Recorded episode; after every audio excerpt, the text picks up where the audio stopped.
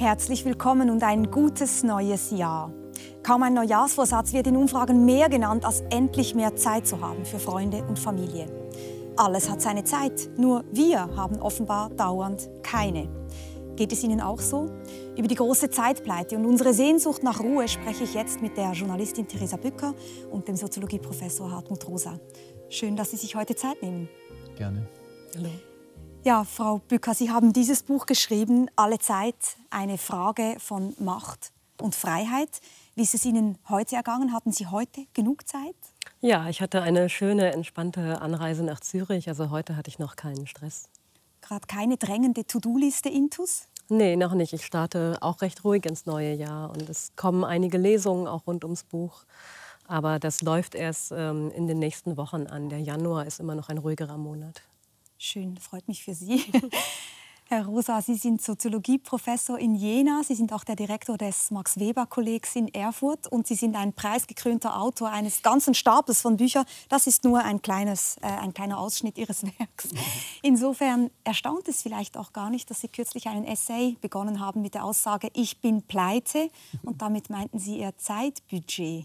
Wie ist denn Ihr Saldo heute so? Ja, heute ist es ähm, einigermaßen okay, ja. aber äh, kommt drauf an, also so die, die, sozusagen die Kurzzeitliquidität ist ganz okay, aber das äh, Generalproblem lässt sich natürlich nicht so leicht lösen, dass man tatsächlich so, wie man äh, also in, mit Geld pleite sein kann und dann immer noch versucht, sich da ein bisschen was zu leihen und dort ein bisschen was zu leihen oder umzuschulden. So habe ich das Gefühl, machen wir das häufig auch mit der Zeit. Also man weiß irgendwie, da bin ich schon im Vollzug und das hätte ich schon längst machen sollen. Und da äh, bin ich jemandem was schuldig eigentlich an, an, an Zeit, an Aufmerksamkeit.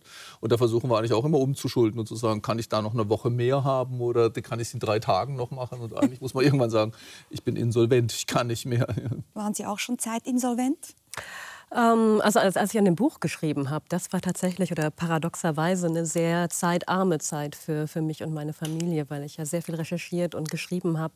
Ich eher ein Nachtmensch bin und dann in die Nacht hineinschreibe, das mit kleinen Kindern aber auch gar nicht so einfach zu lösen ist, weil man immer um sechs Uhr wieder aufstehen muss. Und jetzt, als es, nachdem das Buch fertig ist, äh, hat sich mein Zeitkonto wieder gefüllt. Aber wir haben ja auch einen ganz anderen Bezug zu Geld oder andere Techniken rund um Geld entwickelt. Geld kann man ja für sich arbeiten lassen, sodass es sich tatsächlich von alleine mhm. vermehren kann. Mhm. Und das funktioniert bei der Zeit ja nicht. Mhm. Wir haben nicht so viel Zeit, aber einiges an Zeit. Wir haben eine Stunde. Ich drehe hier mal die Sanduhr. Ich freue mich auf die Stunde mit Ihnen und möchte mal anfangen mit einer Bestandesaufnahme. Es ist ja so, dass wir eigentlich dauernd Zeit sparen. Zeitsparend ist auch ein Verkaufsargument. Wir essen Fastfood, wir machen Speeddating, wir haben Turbomais gezüchtet. Es geht alles immer schneller. Tatsächlich haben wir aber trotzdem immer noch wenig Zeit. Warum, Herr Rosa? Ja, also ich vielleicht sollte man gar nicht sagen, wir haben immer noch wenig Zeit, weil die beiden Dinge tatsächlich parallel laufen. Also man kann ziemlich gut zeigen, dass je reicher eine Gesellschaft oder sogar ein, ein, eine Schicht in der Gesellschaft an Gütern wird, äh, also je mehr der äh, materielle Wohlstand äh, steigt, umso mehr scheint die, die, der Zeitwohlstand zu sinken oder scheint Zeitnot zuzunehmen. Ähm, Stefan Linder, ein schwedischer Ökonom, hatte schon in den 70er Jahren ziemlich gut äh, eigentlich dargelegt. Und da kann man zunächst mal sagen, das liegt irgendwie daran, weil wir halt, ähm, äh, weil also Güterwohlstand bedeutet, dass wir mehr produzieren, mehr konsumieren, mehr verteilen und sind nicht nur Dinge, sondern auch zum Beispiel viel mehr Kontakte haben und viel mehr Möglichkeiten haben. Und das heißt, dass wir für jedes Einzelding dann weniger Zeit haben. Das ist schon so. Aber eigentlich müsste man doch denken, wenn Menschen beispielsweise drei Stunden zu Fuß gehen müssen, um Wasser zu holen, dann müssten die doch ärmer an Zeit sein, als wir, die wir einfach den Wasserhahn aufdrehen können. Äh, das ist im Prinzip auch so. Also, ich meine, äh, also das stimmt schon. Die, die, gesamte Geschichte der Moderne kann man auch erzählen als Geschichte des Zeitsparens. Es gibt kaum eine Technologie, die uns nicht Zeit einspart. Also Fortbewegung wäre ein Beispiel. Mhm. Ja, nimmst du das Auto, bist du halt in zehn Minuten da, gehst du zu Fuß, brauchst du über eine Stunde oder so. Ähm, und es gilt, zum Beispiel eine E-Mail geht deutlich schneller als ein, ein, Brief schreiben oder so. Und ich muss nicht zur Bibliothek laufen oder zum Bahnhof, wenn ich mhm. wissen will, wann der Zug fährt. Ich mache das mit dem ähm, mit dem Handy. Das heißt, ich spare die Zeit schon ein. Wenn wir also gleich viel täten, wie wir, äh, sagen wir mal, vor 100 Jahren oder vor 200 Jahren getan haben, dann hätten wir Zeitwohlstand. Hm? Was bedeutet, wenn ich verstehen will, wieso wir trotzdem äh, Zeitnot haben, sogar zunehmende Zeitnot, dann kann ich das nur so erklären, dass die Menge der Dinge, die wir erledigen, schneller gestiegen ist oder in höherem Maße gestiegen ist äh, als die Geschwindigkeitszunahme. Also wenn ich eine E-Mail doppelt so schnell wie einen Brief schreibe, aber fünfmal mehr E-Mails schreibe, als ich früher Briefe geschrieben habe, dann nimmt meine Nettozeit ab. Ja, ich würde sagen, hinzu kommt noch, dass wir offenbar eine sehr hohe innere Verpflichtung haben, die Zeit restlos auszufüllen. Also uns gar keine freie, unverplante Zeit gönnen. Weil man konnte sehen bei der Einführung der ganzen Haushaltsgerätschaften wie Spülmaschine, Waschmaschine, mhm. dass im Haushalt nicht mehr freie Zeit entstanden ist, sondern die Standards für Sauberkeit mhm. höher geworden sind. Das heißt, die frei gewordene Zeit nutzt man jetzt, damit die Wohnung noch sauberer ist, um mehr saubere Kleidung auch zu tragen, um die Wohnung zu dekorieren. Und ähnlich ist es auch bei der Erwerbsarbeit. Also man kann im Homeoffice ganz interessante Effekte sehen, nämlich nicht, dass die Zeit für Freizeitaktivitäten genutzt wird, sondern Menschen im Homeoffice dazu tendieren, mehr Überstunden zu machen. Als stünden sie bei jemandem in der Pflicht und sagen, wir sparen jetzt die Fahrzeit und deswegen arbeite ich mehr, weil mir mein Arbeitgeber die Fahrzeit ge ähm, geschenkt hat. Und das ist ja, das ist ja wirklich mhm. absurd, sich da nicht die eigene freie Zeit zuzugestehen, sondern immer weiter in die Arbeit zu gehen und, und sehr bewusst und äh, pflichtorientiert mhm. die Zeit zu nutzen. Und dann dekorieren wir alle unsere Tische mit To-Do-Listen. Ich bin mir ganz sicher, dass Sie auch ähm, sowas zu Hause haben. Und wenn man eine Buchhandlung zurzeit äh, betritt, dann gibt es ja ganze Tische mit To-Do-Listen. Das scheint irgendwie das Tool zu sein, was man sich heute schenkt. Wahrscheinlich auch ein super Geschenk zum neuen Jahr.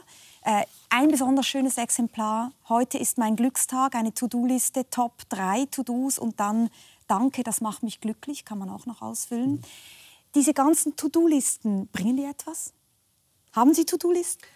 Ähm, ich habe die, aber die stapeln sich auch dann eher bei mir und ich schreibe dann neue, also so wie viele das machen. Und man hat immer zu viele To-Dos drauf, als man letztendlich schafft. Bei Ihnen steht ja in einem Text, die Welt begegnet uns als Aggressionsfläche hm.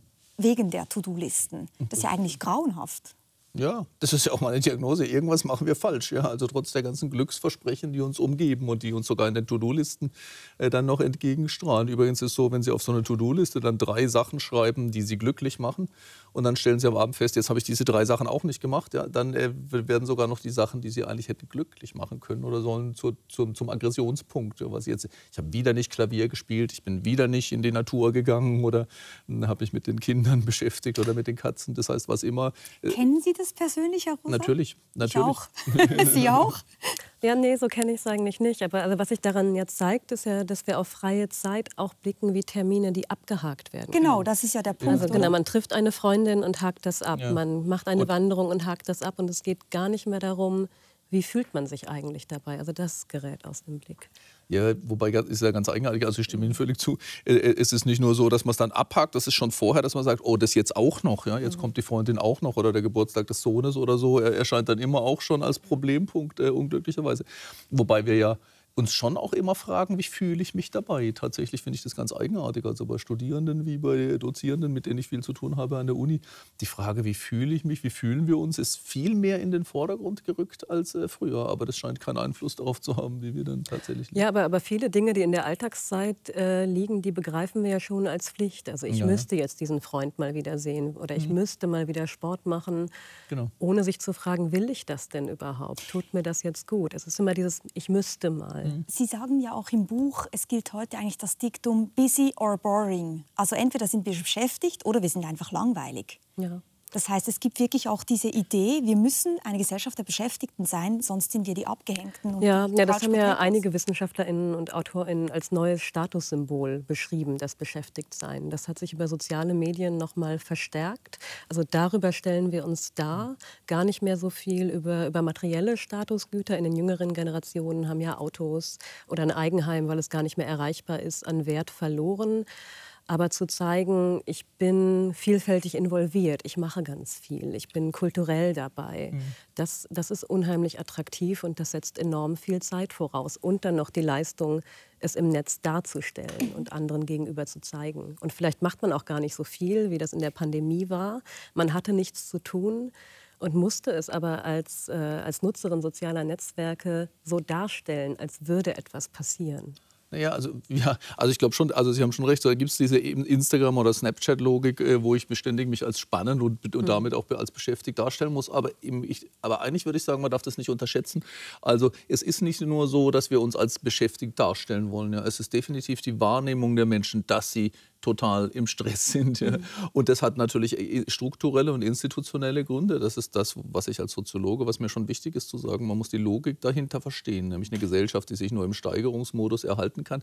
Aber ich glaube, es kommt auch sowas, Sie hatten es ja auch gesagt, äh, so ein innerer Zwang dazu. Ich würde sagen, es ist nicht nur busy or boring, sondern es ist auch busy or bored. Also wir stellen ganz schnell fest, dass wir in uns sozusagen diese notorische Unruhe haben und das Gefühl haben, mit mir stimmt was nicht, wenn die To-Do-Liste mal aus unerklärlichen Gründen nicht vorliest oder leer wird, was wir tatsächlich bei der Pandemie gut äh, beobachten konnten. Und dieser soziologische Blick, der liegt ja auch der These zugrunde, dass eigentlich diese ganze Beschleunigung, dass wir immer mehr in Tage packen und die Kommunikationswege schneller werden, die Transportwege schneller werden und so weiter, dass das im Grunde genommen nicht die Ursache ist unseres Unwohlseins, mhm.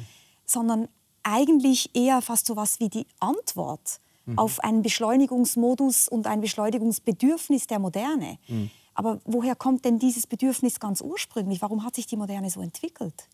Ja, das, also das eine ist eine große Frage, ich weiß. Das ist die große Preisfrage, ja. weil, äh, weil, ich das, ähm, weil, weil ich denke, das ist schon so. Also wir sind heute eigentlich nicht getrieben von der Gier, die man, von, was man immer vermuten könnte. Also wir haben nie genug, wir wollen immer viele Dinge tun. Wir oft beschreiben wir uns auch selber so, ja, ich mache halt zu viel. Ja, es ist irgendwie mhm. ausschließlich mein Fehler. Aber wenn man genau hinschaut, äh, dann stellt man, glaube ich, fest, der, der, dieser, dieser, dieser notorische Antrieb kommt eigentlich weniger von der Gier als vielmehr von der Angst, dass man das Bestehende nicht erhalten kann. Das gilt für den Einzelnen und die Einzelne. Also dass man äh, bei Snapchat oder so geschieht es ja ganz schnell, ja, wenn ich das nicht bediene, dann erlischt die Flamme oder so, ja, dann bin ich nicht mehr mit dabei. Äh, äh, äh, das heißt, ich muss ununterbrochen liefern in allen möglichen Hinsichten, aber insbesondere auch in der ökonomischen, damit ich da bleiben kann, äh, wo ich bin. Und das nenne ich das, äh, das Strukturprinzip der dynamischen Stabilisierung. Und wenn, wenn wir darüber nachdenken, kommen wir über eine Analyse der ökonomischen Bedingungen natürlich auch nicht herum, die mit dem Stichwort Kapitalismus ganz gut zusammengefasst werden, weil, weil Kapitalismus eine Form des Wirtschaftssystems ist, das systematisch auf Steigerung beruht. Übrigens, also erstens mal wird Zeit Geld, das heißt, äh, Zeit kriegt praktisch einen ökonomischen Wert und wird damit teuer. Mhm. Nicht für alle Aktivitäten, wie wir wissen, aber äh, innerhalb der ökonomischen Sphäre ist es schon so.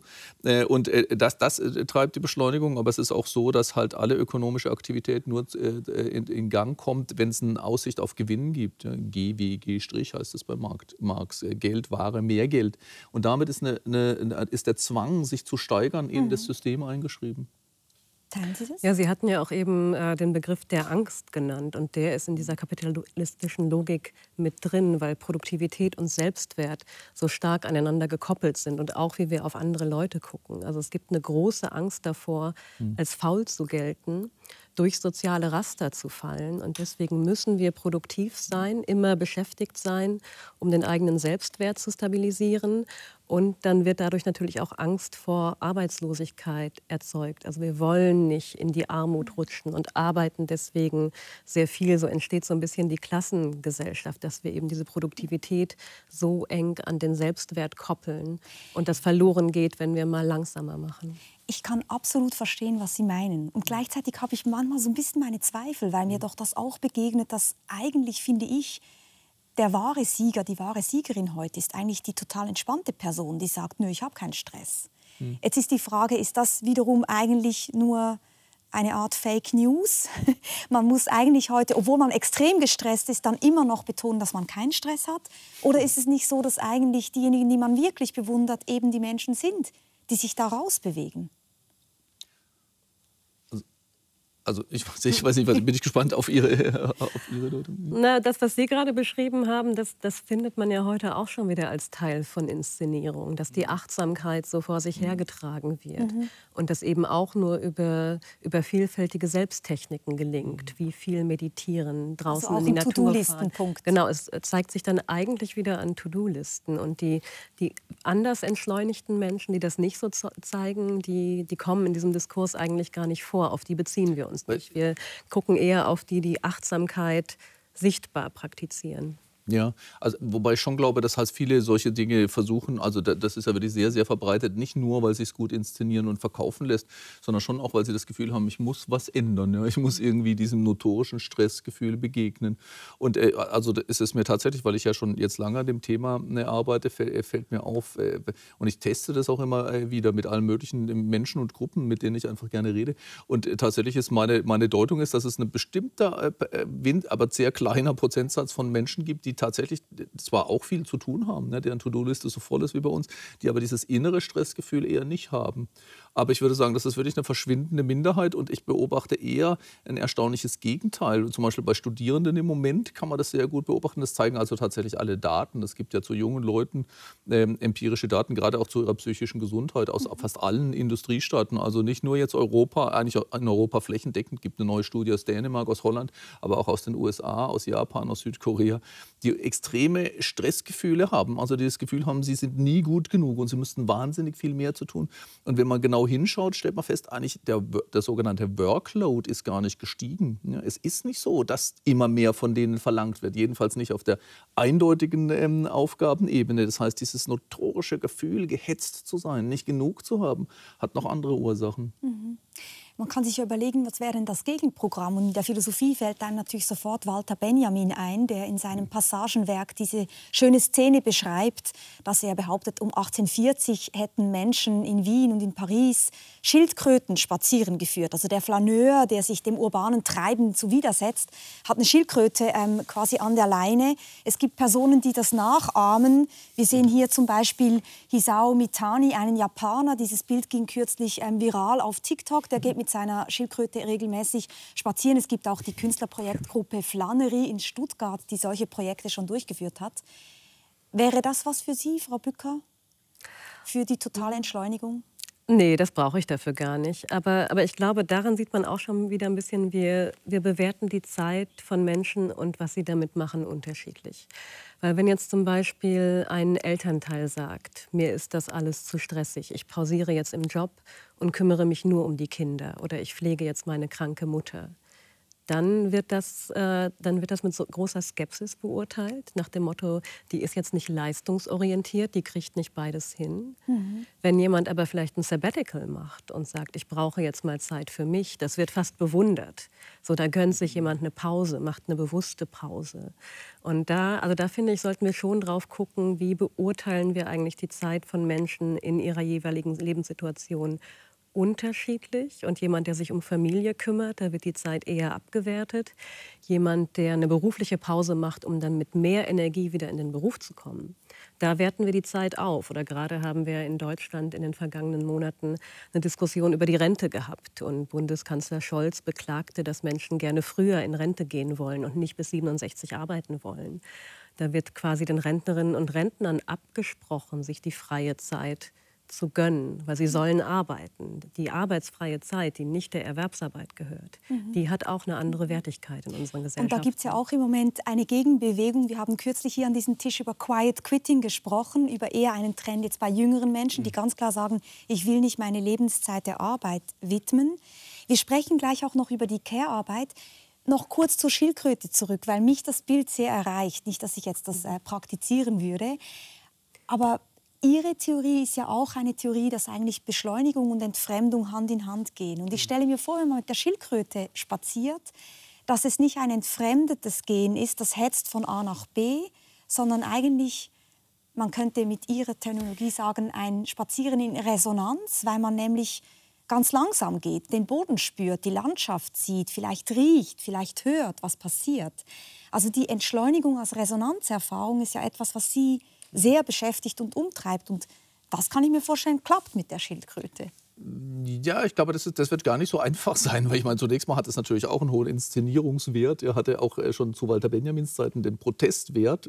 Da haben Sie recht. Was man tatsächlich ähm, auch sieht, eigentlich, die, die, es gab immer Protestformen gegen die Beschleunigungszumutungen. Also gegen jede Neuerung. Sie erinnern sich, als die Eisenbahn eingeführt wurde, wird häufig als ein erstes Moment genannt, gab es massive Proteste gegen diesen seelenlosen, gegen die seelenlosen Stahlrösser und so etwas beim Es gab sogar Ärzte, die gesagt haben, es sei ungesund. Absolut, ja. Also es gibt immer Proteste dagegen, am Ende setzt sich dann doch die Beschleunigung durch.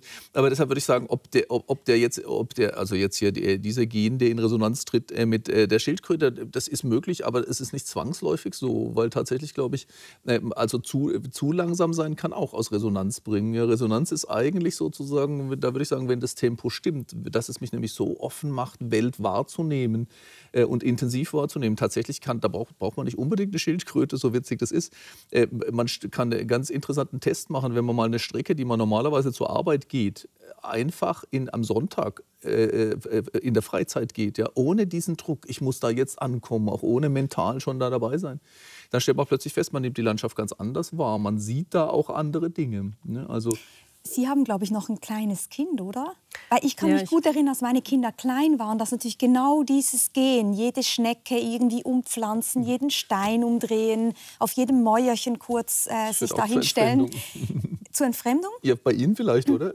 Nein, ich hatte eher den Eindruck, ich nehme eben die Wegstrecken ganz anders wahr. Weil tatsächlich, also ich meine, das ist so wahnsinnig blöd zu sagen, der Weg ist das Ziel. Aber wenn man ein kleines Kind an der Hand ja, hat, ja. ist es ja so. Eigentlich ist, so. ist der Spaziergang zum Bäcker das Tagesprogramm ja, aber, aber Es zeigt sich genau, wie Sie das gerade beschrieben haben. Wenn ich mit dem Kind auf dem Weg zur Arbeit bin und ja. ich gebe das noch in der Kita ab, dann mhm. nehme ich das nicht wahr. Mhm. Dann halte ich das Kind dazu an, schneller mhm. zu sein. Und wenn ich mal keinen Zeitdruck habe, weil danach kein Termin liegt, dann kann ich mich auf das Kind einlassen. Dann kann ich mit die Steine und die Ameisen entdecken. Aber die Zeit dafür muss da sein. Mhm. Das also das Kind ist nicht die automatische Entschleunigung. Nee, also ich glaube, es ist wirklich interessant, dass man sieht, dass die also Kindererziehung ganz viel mit Zeitdisziplinierung, geradezu mit zeitlicher Abrichtung zu tun hat. Also das ist meistens so vom frühen Morgen bis zum späten Abend, dass man die Kinder antreibt, schneller zu machen, ja, eben nicht jede Schnecke anzugucken mhm. und beim Ankleiden oder so jetzt endlich mal Gas zu geben.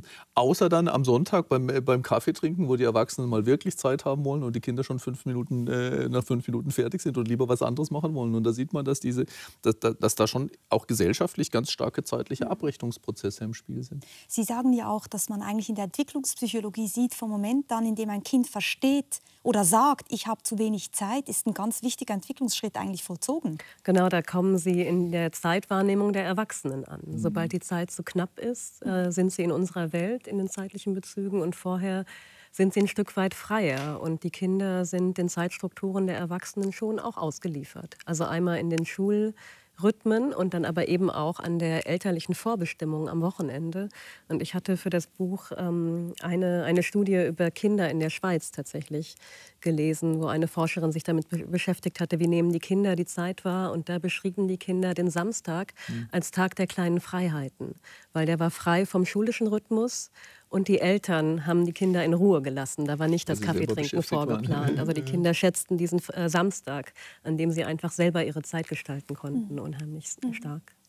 Ich finde interessant, wenn man Walter Benjamins Text noch mal liest, wie der Text weitergeht, also was da weiter passiert. Weil Benjamin mhm. kommt dann auf Taylor zu sprechen, mhm. also den äh, großen Ingenieur, auf den dieses, äh, diese Idee des Taylorismus zurückgeht, also die Management-Theorie, dass wir Arbeitskraft möglichst effizient einsetzen, auch in der Fabrik, die Prozesse ähm, mhm. smoother machen, wie man heute sagt. Und er bezieht sich natürlich genau, Taylor, auf Benjamin Franklin. Time is money, Zeit mhm. ist Geld, haben Sie auch schon erwähnt.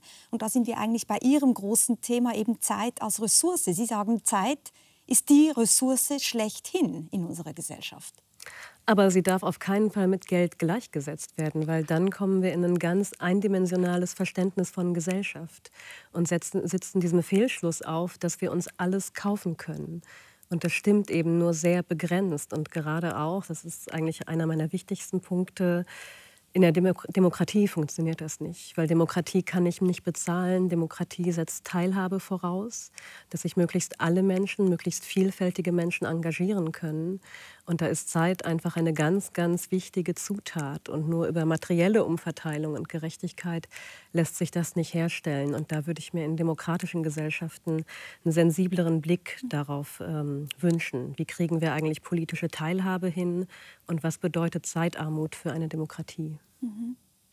Ist ja ein großes Thema, diese Zeitarmut. Und Sie betonen auch, es gibt natürlich diejenigen, die können sich die sogenannte Service Class leisten. Also die können eben dann doch Schulden machen oder austauschen. Also die haben eine Reinigungskraft, die haben eine Nanny, die machen Home Delivery, wenn es ums Essen geht, die lassen die Hemden bügeln und so weiter. Alles, was man so äh, abgeben kann, wird abgegeben.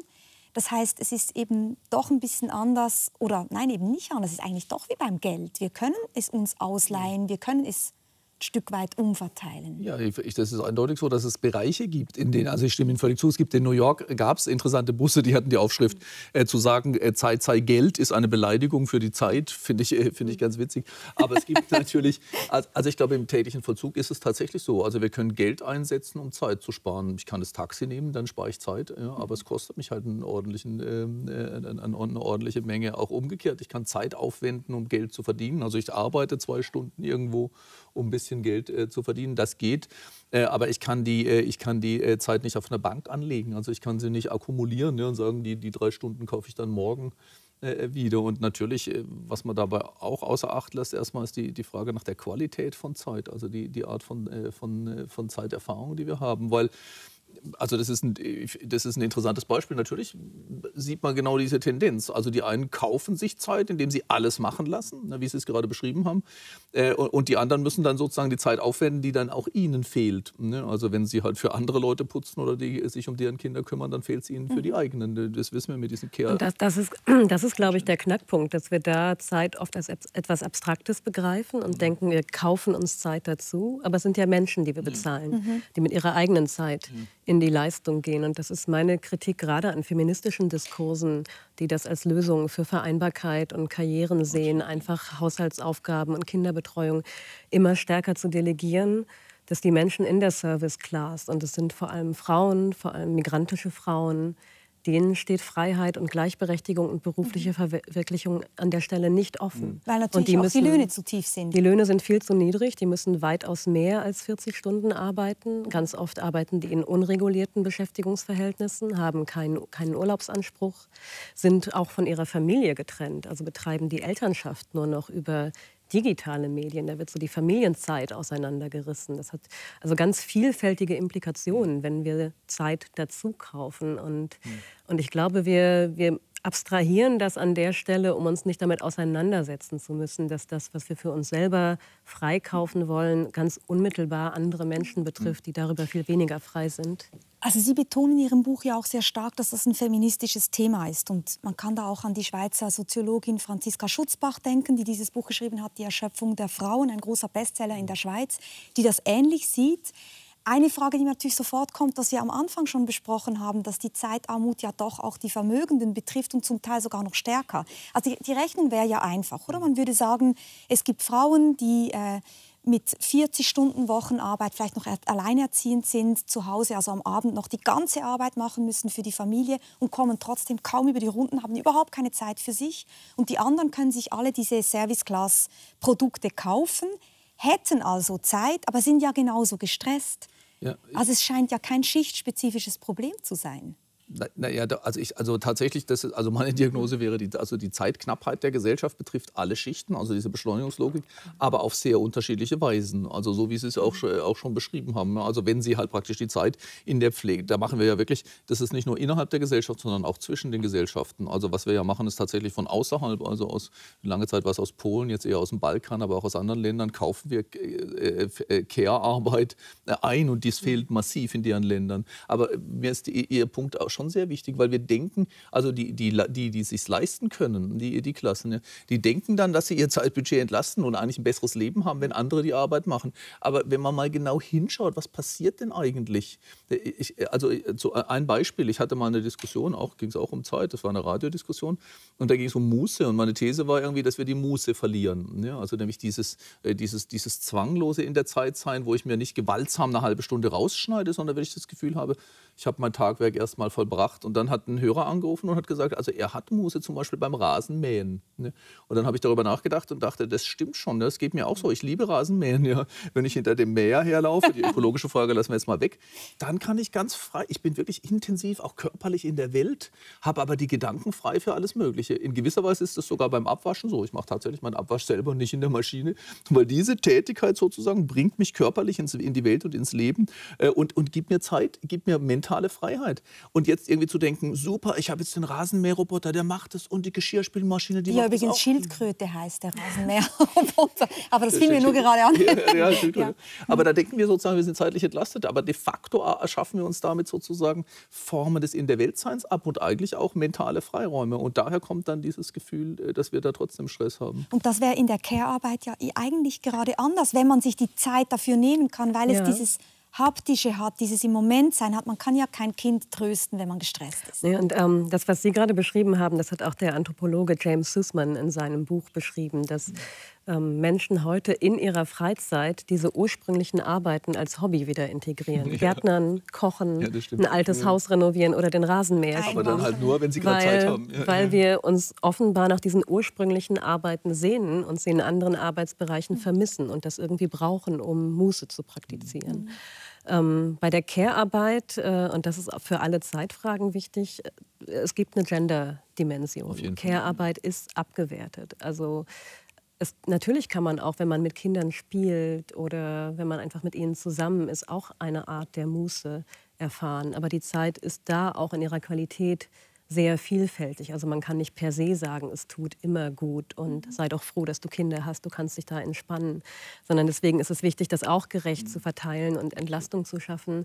Und man kann unter anderem bei heterosexuellen Paaren sehen, wenn die gleiche Arbeitszeiten haben, also beide 40 Stunden, mhm. Übernimmt die Frau typischerweise immer noch mehr der Haushaltstätigkeiten und Kinderbetreuung so. zu Hause. Das heißt, Einkommen und Arbeitszeiten tarieren das nicht völlig aus wir müssen äh, attestieren, dass, wie man auch die eigene Zeit wahrnimmt, wie man sie für sich abschirmt oder, mhm. oder sie anderen überlässt, eben eine Geschlechterdimension mhm, hat, wo man, wo man innere Arbeit und dann Gerechtigkeitsarbeit leisten muss, um das irgendwann aufzulösen. Mhm. Geld alleine reicht da eben auch nicht. Wenn man sich noch einmal überlegt, was könnte man denn tun? ist ja interessant, vielleicht einfach mal einen Bereich zu nehmen. Und die Arbeit ist meistens derjenige Bereich, wo viele Leute sagen, ich bin gestresst, ich fühle mich gestresst. Es gibt eine neue Studie aus der Schweiz, die sagt, 28 Prozent der Erwerbstätigen berichten über deutlich mehr Belastungen als Ressourcen. 30 Prozent fühlen sich sogar emotional erschöpft. Mhm. Und der Arbeitsmediziner äh, Dieter Kissling, der sagt, naja, wir müssen einfach mehr Eigenverantwortung übernehmen und die Leistungsbereitschaft ein bisschen eindämmen. Wir hören ihm ganz kurz zu. Viele stressen sich mit ihrem enormen Leistungsdenken selber. Arbeitsmediziner Kiesling appelliert bei seinen Patienten deshalb auch an die Eigenverantwortung. Wie zum Beispiel Bewegung regelmäßig, wie zum Beispiel Entspannungstechniken, genügend schlafen und sich auch ein bisschen Gelassenheit gönnen und nicht ab jedem kleinen Irritation sich aufregen. Und dann die Denkansätze. Es ist nicht immer alles so schlimm, wie man es nimmt. Positiv denken? Na, also solche Sachen gefallen mir ehrlich gesagt gar nicht, weil sie, weil sie, die, weil sie genau das tun, weswegen ich mein Beschleunigungsbuch geschrieben habe. Sie, sie schrieben nämlich die, die Schuld äh, erneut dem Subjekt zu. Ja? Du bist selber schuld, wenn du die Dinge zu, äh, zu stressig nimmst und, äh, oder irgendwie die Prioritäten nicht richtig setzt oder nicht richtig äh, sequenzierst. Ich, ich finde das sehr interessant zu gucken, wo kommen eigentlich Stresserfahrungen her. Und da stellt man fest, es ist nicht einfach eine Ressourcenfrage, es ist häufig eigentlich ein Sequenzierungsproblem. Also Menschen kommen in Stress, wenn sie das Gefühl haben, ich müsste alles gleichzeitig machen. Ja? Also im einen Zimmer ruft das Kind und du hast natürlich das Gefühl, eigentlich ich müsste mich jetzt ums Kind kümmern. Ja? Aber gleichzeitig ist am Telefon vielleicht die Mutter, die sagt, ich habe mir, ich, was weiß ich, den Arm gebrochen oder so. Das ist nämlich eine klassische Situation, die Frauen tatsächlich viel eher ausbaden als Männer. Ähm, äh, äh kannst du mal kommen? Und dann hat aber gerade der Chef noch eine E-Mail geschrieben, ich brauche diesen Text morgen oder so. Und du weißt, eigentlich müsste ich noch Brot kaufen, ne? aber der Supermarkt schließt. Ne? Das ist die klassische Stresssituation, die uns, äh, die, die, die uns auch fertig macht macht. Und dazu kommt noch Multitasking, dass wir die Sachen wirklich gleichzeitig machen, nicht nur viele Aufgaben gleichzeitig erledigen sollten, sondern wir machen es wirklich parallel. In der Regel machen wir sie dann parallel. Und da schiebt man sozusagen, das Problem ist jetzt eigentlich nicht, ich glaube, wir, tun, wir machen einen Fehler, wenn wir mal denken, viel zu, tu, viel zu tun zu haben, erzeugt Stress. Das kann Stress erzeugen. Wenn man aber zum Beispiel denkt, zum Beispiel der Klassiker ist immer bäuerliche Landwirtschaft irgendwie vor 200 Jahren. Natürlich mussten die wahnsinnig viel arbeiten, aber der Stress hatte eine völlig andere Form. Die hätten es wahrscheinlich auch nicht als Stress beschrieben. Ne? Dieses gleichzeitige Andrängen an ganz vielen Aufgaben, deren Relevanz ich nicht genau einschätzen kann. Ja, das macht Menschen fertig. Und deshalb leiden unsere Studierenden wirklich an Stress, an hohem Stress. Ja. Nicht, weil die, die Erwartungserhaltung an sie ständig gestiegen wäre. Und deshalb glaube ich, bin gleich fertig, aber ich glaube, um eine Lösung zu finden, sollten wir nicht immer daran denken, wie wie wir mehr Zeitflexibilität herstellen. Wir denken ja immer darüber nach, dass wenn die Menschen noch mehr entscheiden könnten, was sie wann machen, dann hätten sie weniger Stress. Das ist gar nicht unbedingt so. Ja, wenn die Sequenz klar festgelegt ist, dann habe ich vielleicht immer noch viel zu tun und bin abends müde, weil ich viel gearbeitet habe. Aber nicht, aber die, die Stress aber wie, hat, wie erklären wir uns das? Warum hat sich das denn verändert? Weil grundsätzlich könnte man nur sagen, Sie haben vorher jetzt die Bauern erwähnt. Gut, die haben natürlich auch gar nicht so viele Möglichkeiten. Wir sagen ja, ja oft, es ist einfach auch das Angebot dessen, was wir tun könnten, aber hat zugenommen. Aber trotzdem eigentlich gab es also doch wahrscheinlich immer schon die Situation, ich stelle mir auf dem Bauernhof vor, man hat das Heu ausgelegt zum Trocknen, dann kommt der Gewitterregen, das Kind fällt irgendwie vom, vom, vom Wagen, äh, keine Ahnung, das Brot verbrennt im Ofen. Also es gab doch diese Gleichzeitigkeit ja, immer schon. Also die, die Fragmentierung der Zeit, die hat noch mal eine andere Qualität heute, gerade durch digitale Medien. Und Flexibilität mhm. setzt eine sehr hohe Zeitkompetenz voraus. Aber es ist ja sehr unbewusst, wie oft wir das Smartphone in die Hand nehmen. Wenn man sich da die Studiendaten so anguckt, erschrickt man sich selbst und dann beobachtet man das äh, an sich selber, wie mhm. oft man es zur Hand nimmt und das fragmentiert die Zeit eben unheimlich stark. Das ist aber da würde doch der Herr Kissling sagen, Eigenverantwortung. Dann nehmt das, das iPhone Ja, aber, aber Eigenverantwortung, also unheimlich viele Beschäftigte müssen mittlerweile im Feierabend erreichbar sein. Die haben überhaupt nicht die Wahl zu sagen, ab 18 Uhr ist mein Handy aus. Da wird erwartet, dass noch geantwortet wird. Und wir sehen bei diesen Menschen, dass die Risiken für mentale Erkrankungen, die sind höher, wenn man nach der Arbeit nicht abschalten kann. Mhm. Und man sieht eben auch, und obwohl wir Flexibilität so loben, und das ist natürlich auch, und auch was Tolles, sich Zeit autonom einzuteilen, das hat auch positive Effekte. Aber Menschen mit festen Arbeitsorten, mit festen Arbeitszeiten, die arbeiten gerade de facto noch gesünder. Ja, genau. Und es ist da gut organisiert, wo Betriebsräte und Gewerkschaften mit reingehen und gute Konzepte entwickeln, wie gearbeitet werden kann. Aber das jetzt wieder jedem Einzelnen zu überlassen, das ist eine Überforderung. Und da ist, merkt man ja auch schon Ihre politische Seite. Und Ihr Buch ist ein sehr politisches Buch. Sie sagen auch, eigentlich müssen wir Gewerkschaften zum Beispiel wieder stärken, weil es sind politische Fragen. Aber Sie wollten darauf noch reagieren. Naja, naja, also es ging mir tatsächlich auch um diesen, äh, um diesen Punkt ähm, äh, mit, äh, mit Eigenverantwortung, weil, äh, weil es ist ja nicht nur so, es ist nicht einfach so, dass wir von außen gezwungen werden, das Smartphone zu benutzen. Man stellt wirklich fest, dieser, dieser Impuls kommt auch von innen. Ja? Also äh, wir haben diese Zeitstrukturen sind nichts Individuelles. Ich glaube, da liegt der große Fehler auch in dieser Wahrnehmung mit der Eigenverantwortung. Wenn wir denken, äh, die Art, der, wie wir mit Zeit umgehen, ist eine rein, eine rein individuelle Sache, aber, Sache. aber de facto sehen wir, dass Zeitstrukturen, Zeitmuster, auch Erwartungsstrukturen, Strukturen kollektiv verankert sind und die werden richtig habitualisiert. Also alle möglichen Menschen kennen dieses Gefühl, dass der Griff zum Smartphone geht. Und es ist nicht, weil es der Chef verlangt oder so, ja, sondern es ist, weil, weil, die, der, weil die gesellschaftlichen Strukturen äh, diese hohe Dynamik haben, sodass wir auch selbst interessiert sind, was passiert denn eigentlich gerade hier oder dort. Mhm. Also nehmen wir mal äh, äh, das sich auf dem Laufenden zu halten, was in der Welt passiert. Ja, eigentlich war das früher so, dass wir erstmal gar nichts brauchten, weil wir die Welt kannten, also vor, hunderten, vor ein paar hundert Jahren. Dann gab es irgendwann die Tage, Tageszeitung, weil Menschen das Gefühl hatten, eigentlich muss doch wissen, was so passiert. Ja? Aber dann hat das auch gereicht. Ich weiß jetzt, was der neueste Stand ist. Dann kamen Nachrichten, ne? zum Beispiel äh, jede Stunde. Denn die Welt macht keine Pause. Zum Beispiel ja.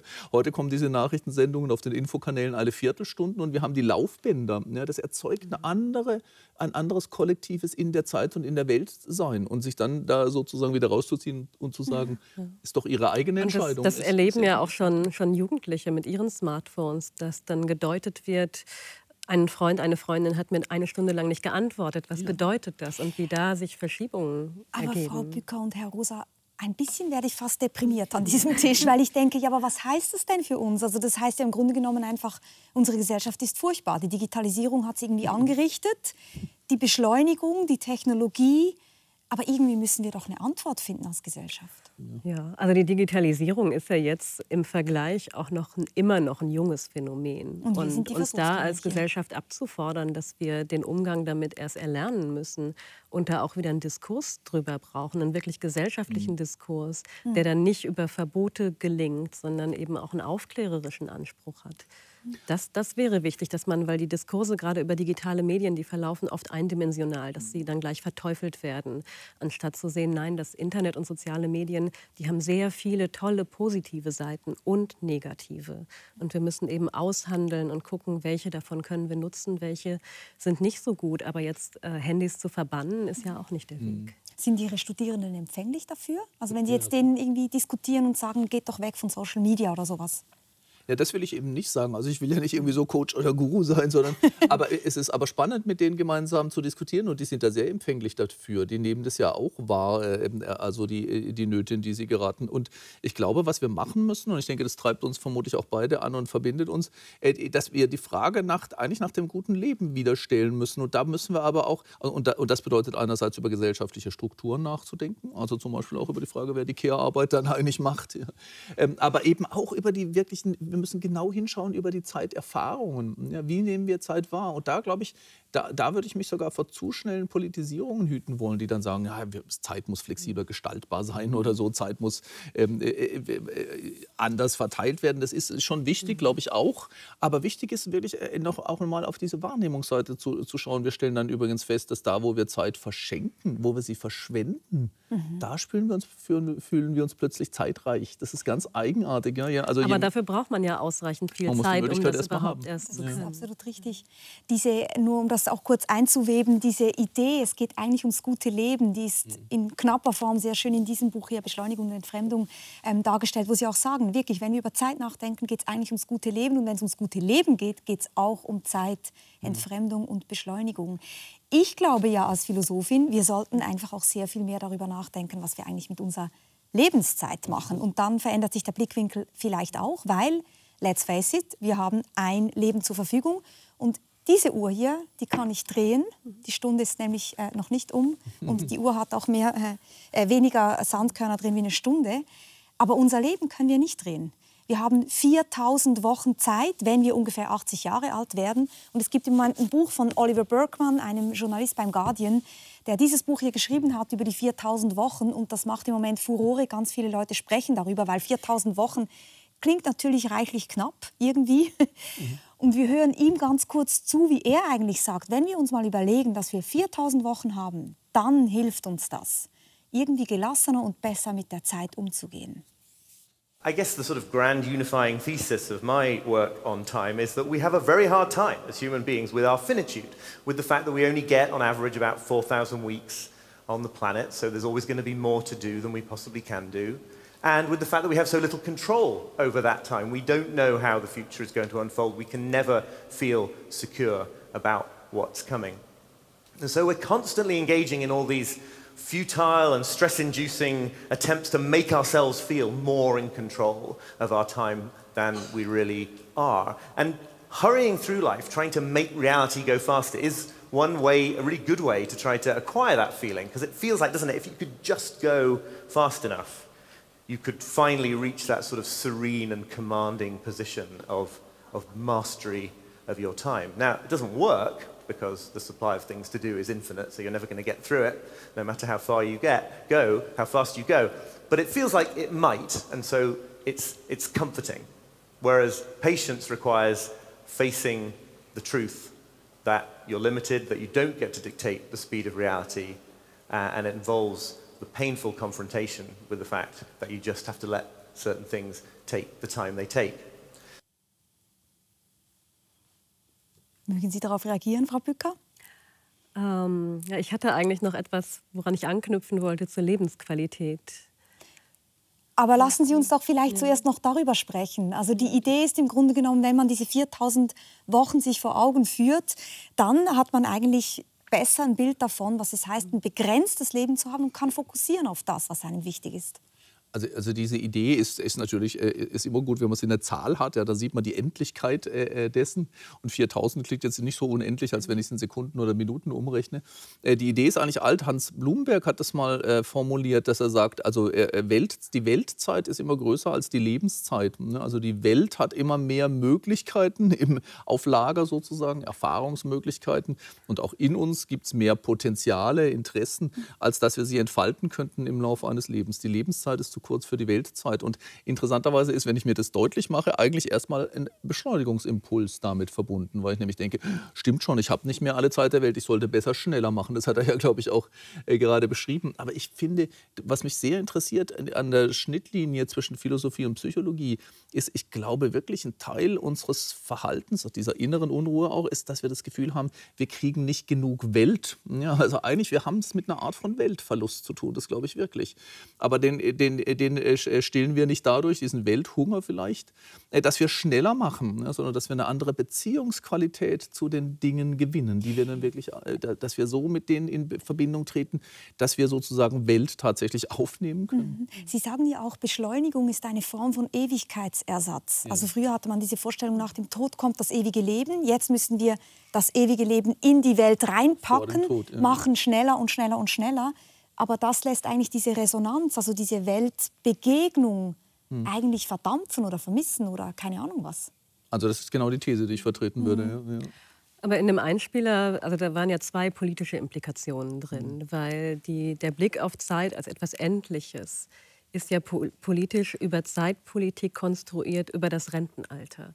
Und damit kommt ja ganz stark der Blick, irgendwann kommt die Rente, mhm. dann kann ich alles machen, was ich machen möchte. Und wenn man eigentlich nur einen Augenblick darüber nachdenkt, sieht man ja, dass das Grund falsch sein muss. Mhm. Weil wir nicht kontrollieren können, wie alt wir werden. Weil wenn wir mit Ende 60, Anfang 70 in Rente gehen, es hochwahrscheinlich ist, dass wir körperlich schon ein bisschen eingeschränkt sind, dass um uns herum vielleicht schon einige Menschen verstorben sind, mit denen wir gerne etwas gemacht hätten. Also das alles in die Rente zu verschieben, wenn man mhm. es wirklich logisch durchdenkt, denkt, da müssen wir eigentlich skeptisch werden und denken, Moment mal, hm. eigentlich brauchen wir die Zeit über den gesamten Lebensverlauf. Mhm. Und dann ist es eine starke politische Frage, genauso wie bei der Lebensqualität, weil ich immer sagen würde, Politik und Demokratie sind ganz zentral für Lebensqualität zuständig. Vielleicht haben wir das in den letzten Jahren ein bisschen verloren, dass wir denken, Politik ist vor allem für die Wirtschaft zuständig, jetzt um die Energiekrise zu managen, um Arbeitsplätze zu sichern. Aber Politik muss sich immer daran messen lassen, wie die Lebensqualität auch mhm. ist. Die, die französische Philosophin Corinne Peluchon hat das so schön in einem ihrer Bücher geschrieben, wo sie schreibt, dass die Liebe zum Leben mhm. eigentlich das sein müsste, was Politik leitet. Mhm. Und das würde ich absolut teilen, dass wir mhm. Politik wieder eine Ebene höher nehmen und sagen, Politik, und wir haben uns für Demokratie entschieden, um allen ein gutes Leben zu ermöglichen. Das ist keine individuelle Frage, die wir in unseren kleinen Gemeinschaften lösen können. Und wenn wir sozusagen das gute Leben, Resonanzerfahrungen, Erfahrungen in der Natur, ähm, Erfahrungen mit Menschen, für die wir wirklich Zeit haben, wenn wir die jetzt verwirklichen wollen und nicht verschieben, mhm. dann sagen Sie, na ja, es wäre gut, wir hätten eine 20-Stunden-Woche. Das ist eigentlich Ihr politisches Programm. Und natürlich liegt die Frage nahe, wer soll das bezahlen? Ja, die, die 20, also ich habe keine feste Zahl in den Raum gestellt, weil ich schon finde, das muss verhandelt werden. Oder ich würde mir diese Debatte wünschen, wie viel Arbeit, wie viel Erwerbsarbeit ist eigentlich gut für eine Gesellschaft, damit wir alle Tätigkeiten und Aufgaben, die wir für die Gesellschaft brauchen, organisieren können. Und Zeit für Beziehungen ist ganz zentral, weil es das Fundament ist für gesellschaftlichen Zusammenhalt. Und man Freundschaften und Familienbindungen, die man jetzt nicht knüpft, die mhm. knüpft man mit 70 nicht. Deswegen ist es einfach wichtig, dass wir Zeit dafür haben. Aber Erwerbsarbeitszeiten, die sind in westlichen Gesellschaften gerade stark ungleich verteilt. Also da wird gerade in der öffentlichen Debatte eigentlich eine Fehlwahrnehmung transportiert, dass jetzt alle schon in Vollzeit arbeiten und wenn man Arbeitszeiten senkt, dann ist die Wirtschaftsleistung geringer. Aber das stimmt nicht, weil wir haben nur einen Teil der Menschen, der in Vollzeit arbeitet, ganz, ganz viele, die in Teilzeitstellen arbeiten, insbesondere Mütter. Und dann eben auch Menschen, die finden überhaupt keine existenzsichernde Arbeit. Die haben nur Hilfsjobs. Die suchen ganz verzweifelt danach, einen Job zu finden, der ihr Leben finanziert. Und da politisch anzusetzen und zu fragen, wie kriegen wir Erwerbsarbeitszeiten eigentlich gerechter verteilt, sodass die Arbeitslast derer, die gerade viel zu viel arbeiten müssen, geringer wird und die, die auch wirklich mehr arbeiten wollen, in dieser Arbeit finden und darüber mehr Zeit für alle bekommen. Das könnte ein Ansatz sein. Aber wir sind ja gerade keine vollbeschäftigte Gesellschaft. Mhm. Also Arbeit umverteilen, nicht senken insgesamt? Ja, der also da wäre ich jetzt fast ein bisschen skeptisch, weil ich, weil ich sagen würde, in, also in der gegenwärtigen Situation ist tatsächlich so, dass wir haben zwar, äh, also wir haben nahezu Vollbeschäftigung, also sozusagen Leute. Aber nicht in Vollzeit. Nicht in Vollzeit, das stimmt, aber selbst die Vollzeitbeschäftigten sind nahe auf Rekordstand, was mhm. halt einfach daran äh, liegt, dass sehr, sehr viel mehr Frauen jetzt berufstätig sind, als sie das äh, früher waren. Aber wir haben gleichzeitig schon auch einen, einen tatsächlichen Mangel an, äh, an, an Personen, an Personal, eigentlich fast auf allen Ebenen der Gesellschaft. Ja, aber wir können, aber das, das Grundproblem, was gerade in der Debatte um den Fachkräftemangel nicht verstanden wird, wo es dringend die feministische Analyse braucht, ist, gerade die Frauen, die nicht voll arbeiten. Und äh, für Deutschland ist es so, dass über 60 Prozent der Mütter sind in Teilzeitstellen, 25 Prozent der Mütter sind gar nicht erwerbstätig. Das heißt, da wäre theoretisch viel Potenzial für den Arbeitsmarkt. Aber die Care-Aufgaben, die übernommen werden in der Kinderbetreuung, seien, seien es jetzt Säuglinge, Kinder unter drei, in der Angehörigenpflege, die überwiegend zu Hause gepflegt werden, die sind ja nicht alle in Seniorenheimen. Das ist so viel Arbeit die kann man nicht rausziehen und die Leute in Erwerbsarbeit schicken. Dann kippt die ganze Gesellschaft. Dann sind die Kinder nicht versorgt, die Alten sind nicht versorgt.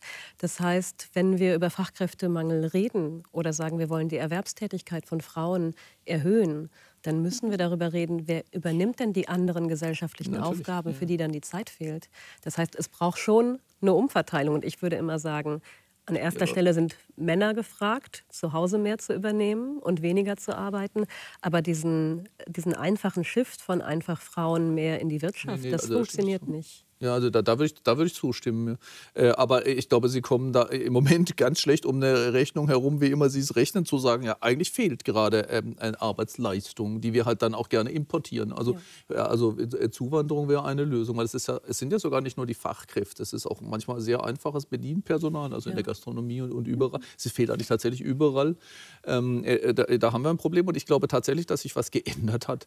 Äh, und da bin ich mal gespannt, wie das weitergeht. Also ich war ja am Anfang der Corona-Krise ein bisschen optimistisch und dachte, ja, wenn die Routinen und die äh, erstmal brechen und die Interaktionsketten fragwürdig werden, dann ist vielleicht die Gelegenheit, neu anzufangen. Und das schien erstmal nicht so. Mhm. Aber inzwischen würde ich sagen, ja, das ist, glaube ich, normal. Also wenn das Haus brennt, willst du es erstmal löschen. Ja, aber danach, wenn du praktisch vor den Ruinen stehst oder mehr oder minder, denkst du schon darüber nach, ob du es vielleicht anders aufbaust oder ob du sogar wegziehen willst. Und ich glaube, was wir wirklich sehen, die neuesten Daten sind da ganz interessant, ist, dass die Bereitschaft, sein, sein Leben der Arbeit unterzuordnen, die erstaunlich hartnäckig war.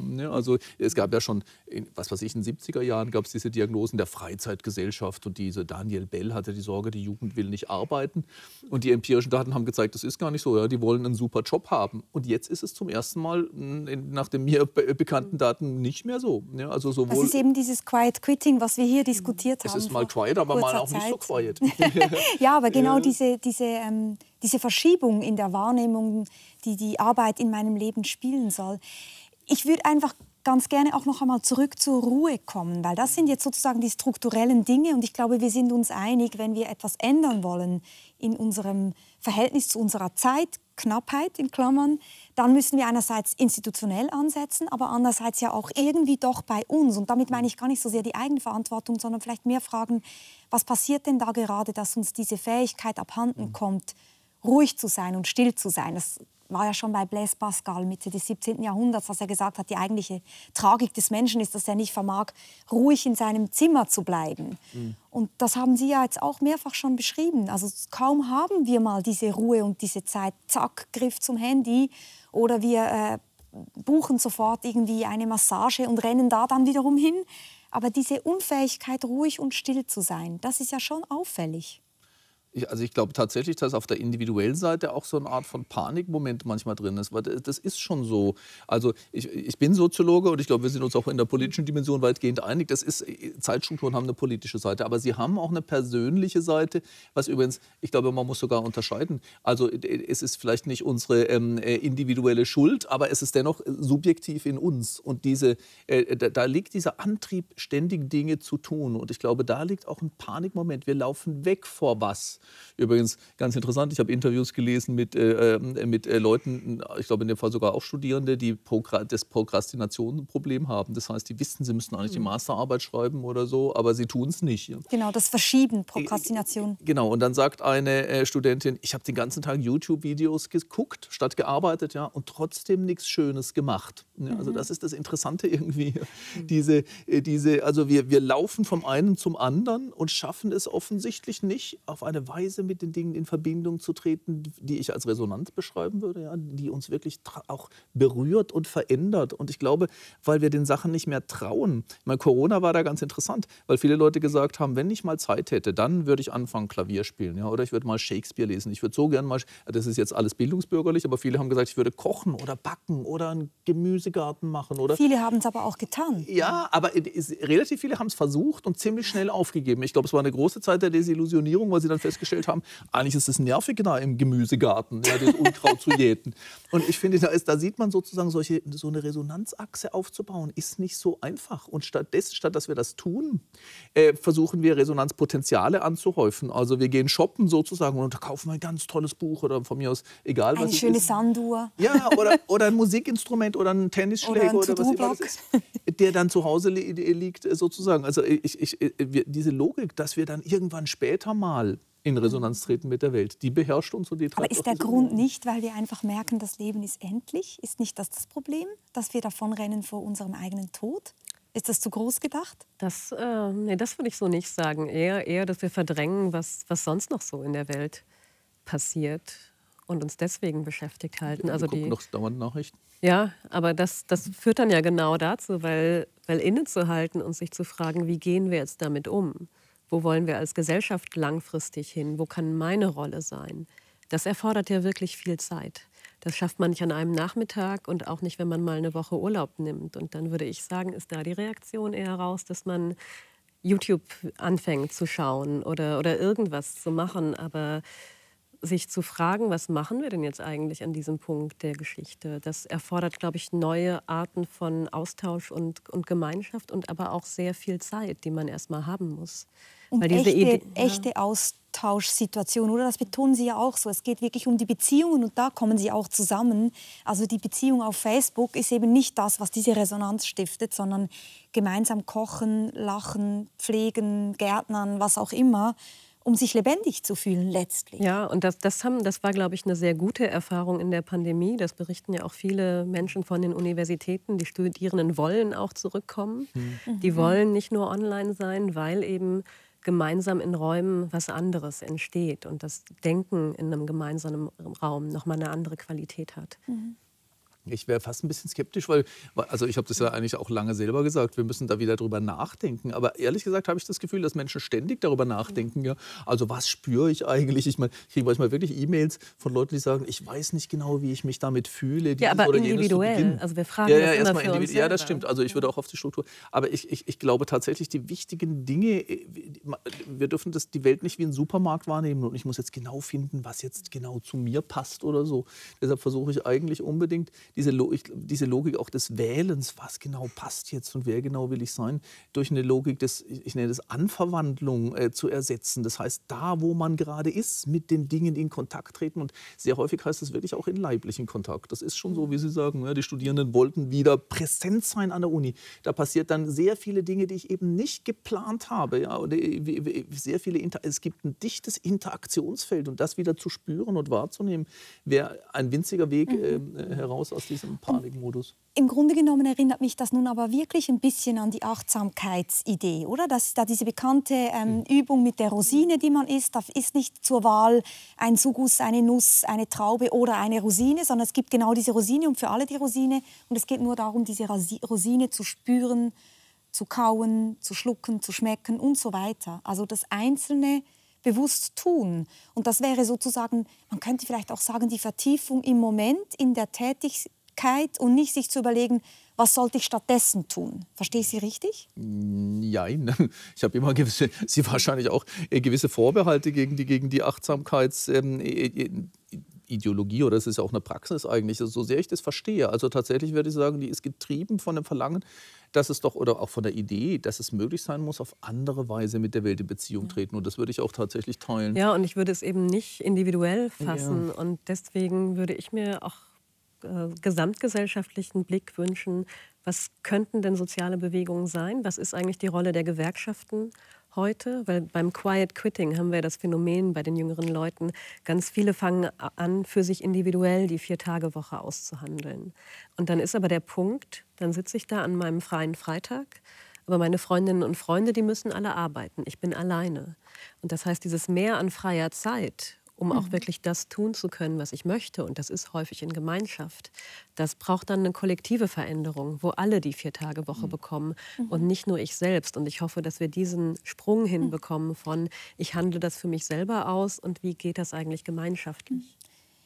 Können Sie zum Schluss noch einmal sagen, wie das war, warum das nicht klappt? Weil Sie wollten gerade noch ausführen, warum das nicht geht mit der Achtsamkeit. Ja, die, Habe also die. Das eine ist tatsächlich. Das eine ist das Institutionelle, Genau, aber die, persönlich? Die, die, strukturellen, die strukturellen Bedingungen. Aber auf der persönlichen Seite, glaube ich, ähm, also äh, meine, meine Wahrnehmung ist, dass wir immer äh, beim Subjekt anfangen. Ich muss etwas tun, ich muss wahrnehmen, ich muss spüren. Und ich glaube, das Leben gelingt in dem Moment, wo ich, nicht beim, wo ich gar nicht etwas tue, sondern mich an, mein, mein, Begriff dafür lautet, mich anrufen lasse von etwas, was da draußen ist. Und ich glaube, das müssen wir wieder lernen, von einer Sache packen lassen, die mich dann eigentlich völlig davon wegbringt, was ich spüre, was ich will, was ich tue, weil ich das, hm. weil ich völlig überwältigt bin. Die glücklichen Momente sind doch die, wo etwas da draußen so stark auf uns wirkt, dass es uns überwältigt. Und äh, das ist eine andere äh, Erfahrung als die der Achtsamkeit.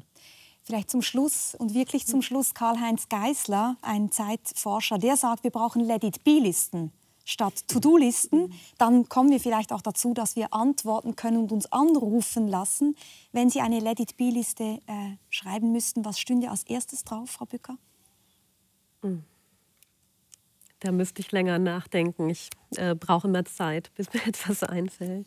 Die brauchen wir wahrscheinlich alle. Haben Sie eine Idee? Also auf meine Liste würde ich so äh, berufliche Tätigkeiten. Übrigens, die ganz viele Leute kennen, dieses ganze Anträge schreiben und dann Berichte schreiben, ja, irgendwelche Protokolle ausfüllen und solche Sachen. Die sind so nervtötend. Die machen vielen Leuten auch wirklich das, das, das Arbeiten zur Hölle. Ja. Die allermeisten Menschen sagen, ich arbeite eigentlich gerne, aber diese ununterbrochene ähm, äh, Be Befriedigung von, äh, von administrativen äh, Aufforderungen, ich glaube, das, das würde bei mir ganz oben stehen.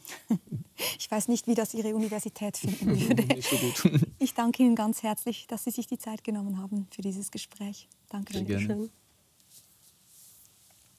Ja, nächste Woche trifft Yves Bossart die österreichische Philosophin Isolde Karim. Sie findet, wir leben in einer narzisstischen Gesellschaft und leiden unter dem Ideal der Selbstoptimierung.